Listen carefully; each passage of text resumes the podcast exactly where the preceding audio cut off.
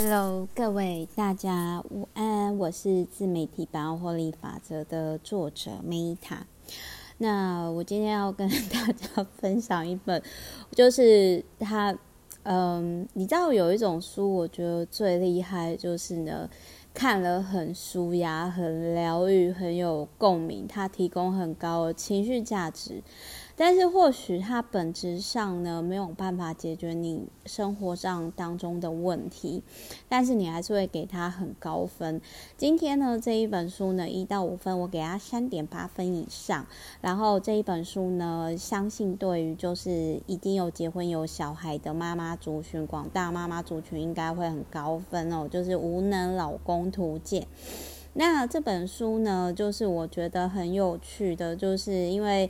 呃，我会分享是因为呢，我个人真的没有很喜欢听那一种就是妈妈讨拍团，就是或者是有一些就是讨拍取暖小圈圈，那我真的是有点受不了，因为我是会想要解决问题的人。那所以呢，在有就是有遇到这样的状况的时候，我当时就心里想说，哎，有没有什么书是可以解决这个问题的？然后呢，我就突然想到，就是呢，跟认识的鹏鹏分享这一本书，就是《无能老公图鉴》。那这本书真的很用心，它不是只有单纯抱怨书，然后同时就是我还跟我的客户开玩笑说，因为那个时候不知道讲到什么，然后呢，就是那个反正就是说，我们就一致觉得说可以选择。钱财的财才女，但是真的不要选择太有才华的女生，因为如果对方有出书的话呢，就可以就是写书骂死你这样子。然后我那时候就跟我那个 朋友分享说，嗯，对呀，所以你看，真的不要跟女作家在一起。你看这个作者，她老公不知道是哪里惹到她，就是那种感觉很很有趣啦，就是很像说。我觉得这一本书如果在古代的话，可能就是像那个以前中国古代才女李清照嘛，然后就是可能就是写老，就是可能在婚姻育儿压力大的过程当中呢，把它转换成情情绪价值很高的一个产品，然后一本书，然后我觉得真的是蛮谢谢出版社出这本书，然后这本书它。其实蛮用心制作的，我是说真的，我真的蛮推荐。如果你真的很生气，你想要 shopping，那我真心建议说，你可以先看完就是《无能老公图鉴》这本书，它会让你消气，因为它会让你知道说，这世界上不是你并不孤单，不是只有你一个人。那因为我自己一个人就没有结婚生小孩嘛，所以我其实不太理解就是那种愤怒感，但是我可能会举，就是实际上我我我讲我爸好，啊，这样我我个人有时候真的是觉得说，嗯，消费爸妈，消费家人，这样子好吗？好，那我先讲一下，就是。无能老公图鉴呢，就是他分类的很细，比如说他可能就是会分享那种各式各样无能的老公嘛。那其中呢，就是他就有提到说沟通能力不足的老公，可是这个我必须要就是帮男生讲话欸，因为。男生本来，我记得之前有一项统计，就是说，比如说我们女生每天讲大概超过六万字以上嘛，各位知道吗？男性可能讲的话没有超过我们的六分之一，所以就是男生，因为在古代哦，男性他们是狩猎，他就是等于说在古代呢，男人就是每天出门打猎，回家要带肉的嘛。那你要打猎，你怎么可能讲很多话呢？那古代来说，女生就是穴居，就是群居，要很重视合群，所以女生就很会沟通，然后很重视群体。所以有时候我在看到这个部分的话，我都会想说，我是不是前辈子是男人啊？因为我。虽然说我也是很爱讲话，没错，但是我觉得我比较目标导向类型，就是不然不然我有时候我觉得说，嗯，可能我以前在远古时代我是那种祭司之类的那种角色吧，就是都是比较目标导向，或者是很爱分享祈祷文啊，还是什么的。但是我必须要说，如果你今天你的男性的伴侣比较不会沟通，我必须要说这是正常的，因为就很像我们天生女生很多空间感不是那么好。我觉得就是男生女生不是竞争关系，男生女生是互补合作的关系哦。这个是我要讲，但是我另外要讲一下的是，我要赞美，就是呃，我必须要赞美，就是我的伴侣，因为我伴侣的做饭技巧比我好。然后他也没有一板一眼，他也没有他的采购技巧也比我好。然后他机器，我们家的那个什么洗碗机什么那些都是他在操作的。然后，所以我个人，所以我个人，我个人真的是觉得说，哎，看完之后，我我自己是觉得说，哦，他还有提到就是什么体弱多病的老公，那个我就是我也没有，还有什么心灵极度脆弱，什么妈宝男那种。就突然看完之后就觉得说，哦，其实我我觉得我的男朋友大概就只有天生男性沟通能力本来就比较不行，所以我就觉得看完之后我就有点气消了。其实我觉得有时候情绪那种东西是比较出来，所以我觉得这是这本书它情绪价值很高的地方。因为有时候就是你可能跟另外一半吵架还是什么，就是你就看完之后就觉得。啊，算了，他好像也没有那么糟糕，terrible 啊，这样子。然后再来呢，他还有就是分享什么什么极度神经质啊，极度随便的老公啊，极度体育系的老公啊，强词夺理的老公啊，味觉等级低的老公啊。然后这这一个区块哦，就是被分为麻烦型老公。那麻烦型老公呢？我觉得我伴侣应该是比较偏麻烦类型的，但是因为它里面真的写得很好笑，比如说他还有讲说，就是把老公呢，就是分成像动物的话，比如说用爱关怀的拉布拉多犬，凶猛凶暴猫熊，头脑是鸡脑，然后假日树懒，就是就很好笑，就是你就会觉得说，哇，这个作者他应该是。你说她气她老公吗？然后你你她可能真的是很气她老公不用心，然后就把它画成创作。那我觉得真的是非常非常好笑。反正就是各位，我觉得如果你真的很气你老公，你气到说不出话的话，我真的很建议你就拿这本书，然后去 就是就是我觉得你一定会很谢谢我跟你们分享这一本很有趣的书。那再来还有就是说。他有一个很可爱的，就是他有分享无能老公的名人。那其中呃有一个就是我常常会讲的太宰治，呃比较有名的当然就是一个是爱迪生跟爱因斯坦啦。但是我觉得爱迪生跟爱因斯坦，因为他们都是对世界，我觉得我是说科学，我不是说太宰治的文学没有。影响到后世，但我个人觉得说，相较于文学来讲的话，科学才是实际上真的对于大家生活当中有实质帮助的。比如说爱迪生发明电灯嘛，让我们可以彻夜秉烛夜游熬夜啊。那爱因斯坦就更不用说嘛，就是我们今天可以发现虫洞啊，然后或者是。一等于 mc 平方嘛，这个公式。然后，其实爱因斯坦他用一支笔，然后解决了我们现在科学上很多的问题。所以，就是我觉得，你如果要跟，我觉得你要跟青史留名的另外一半在一起，你要默默用爱、牺牲、奉献、付出，那真的是非常伟大。那相较而言，我觉得这样。感觉好像就是，比如说跟那个祖克伯还是那个微软的，就是 Bill Gates 他们在一起的另外一半，我觉得可能还没有那么辛苦呢。那再来还有就是太宰治呢，太宰治就会让我，我真的我觉得啦。你选对伴侣很重要。如果你已经出身不好的话，那你真的要选对伴侣，就看称再次投胎。那太宰治他天生就是比较负面的人呐、啊，就是比较悲观啦。就比如说，他就会讲说：“生而为人，我很抱歉。”这事也没有错，因为我必须要说，就是太宰治呢，有点，我我我必须要讲，就是我真的是觉得，有时候我。不太清楚知道说我们人存在这个地球上的意义到底是什么。就除了浪费资源、浪费粮食之外，就说实话，但我必须要说，就是他这里讲的所有名人当中，我个人就可能比较 OK 的，大概是卓别林吧。因为像那个毕卡索，他根本就是变态恐怖情人啊。然后比较好笑的是，他名人里面的那个老公，就是哦，说错了，对不起。我觉得这本书它里面举到，就是说名人老婆的辛苦，里面的名人还有一个是佛陀，释迦牟尼佛。哦，对不起，阿弥陀佛，我没有要讲佛的坏话，但是我想要讲一下，如果说今天是这里几个人物选，我最想选的就是。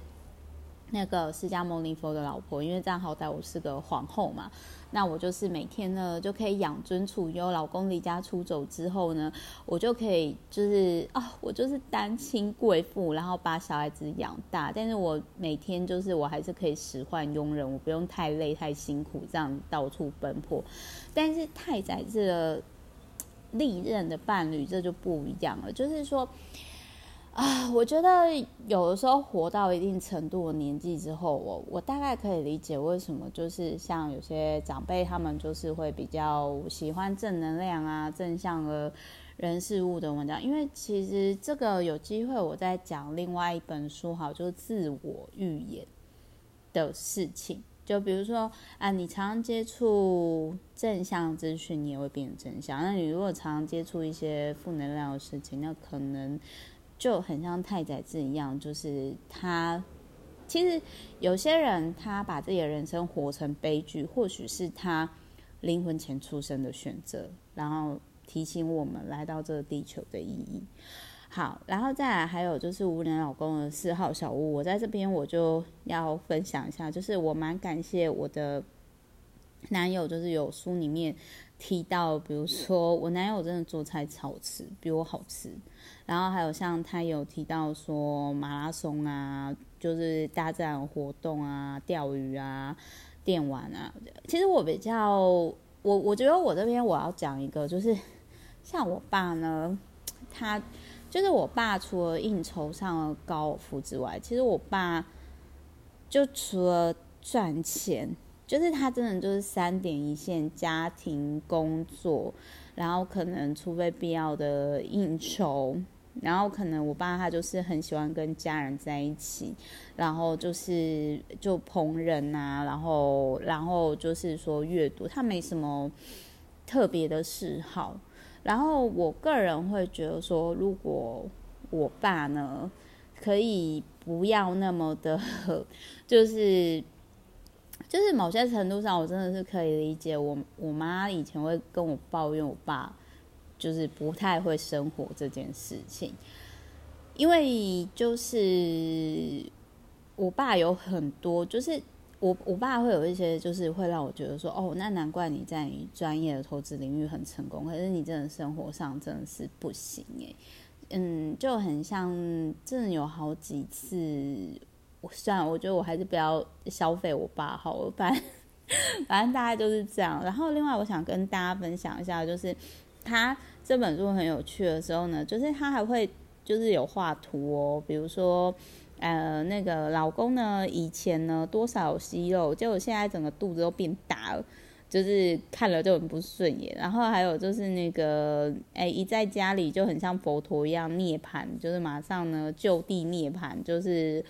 已经原籍了那个状态。然后他还有画那个无无能老公大陆，或者是。爱做梦的老公困，就是很像彼得潘那种状态，我觉得很好笑。然后还有画，就是像那种哎妈宝老公啊，然后还有就是还有就是麻烦老公，麻烦老公到或者是到处丢东西的，喜欢留下足迹的老公，或者是极度随便的老公。然后其实我那个时候就觉得说，不好意思，我讲一个比较极端一点，就是说。哎，就很像，嗯，假如说当马子狗好了，就是说不不能说就是说把另外一半当成狗狗或猫猫，而是说其实跟小孩子一样，就是你可以自己去教，就是你教出来你自己喜欢的情人。反正就是他这本书真的很好笑，比如说他就我们来举例极度随便的老公好了，就是他就是有提到说对方就很受不了她的老公把洗发精跟润发乳混在一起洗，然后他或者是说去医院呢把拖鞋穿到等候室被纠正的时候就是啊都一样啊这样，但我必须要说一件事情，就是说假如我是。对方的伴侣的话，其实我不太会 care 他到底是洗发乳跟润发乳有没有混在一起洗，因为我应该不会发现，因为我会觉得说那个是他自己生活上的选择。但是如果是对外在公共场合的话，嗯，比如说像假设是一个很安静的空间。然后我每次遇到那一种就是若无旁人，然后就是那一种阿伯把音乐放得很大声的时候，我就会跟我的伴侣讲说：“我说你看哦，这种老阿伯，哦，这种老男人，他就是没有注意到说他很开心听他的音乐，可是他没想到他喜欢听的音乐。”嗯，不见得是所有人都喜欢的，甚至有些人听了可能会觉得很吵、很过时。那你看哦，这样的阿伯通常都是一个人，因为他们没有注意到他们就是相处上造成别人困扰，让人家不舒服。那你会想要变成这样的人吗？我就 我就会我就会就是这样的跟我的伴侣去沟通，但是每个人。每个人就是如同这本书里面讲的一样，就是说，就是男人他们是很多事情他们没有想太多，没有恶意，但是迟钝就是一种罪，就很像说之前日剧或者是戏剧里面，比如说啊，我们就讲最近离婚的有女星，她会跟她老公离婚的其中一个原因就是她老婆生完女女星生完小孩。然后在洗衣服的时候，还是洗碗的时候，然后对方就说：“安、啊、总变胖成这样。”但是女生就会觉得很受伤，女生就会觉得说：“哎、我拼了命帮你生小孩，你讲这怎么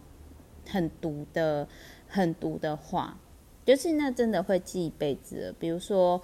这个作者他就提到说，她老公就提到说，害喜不是病。那她因为这件事情呢，累积了杀意。那我真的可以理解，就是为什么有时候会有一种想要把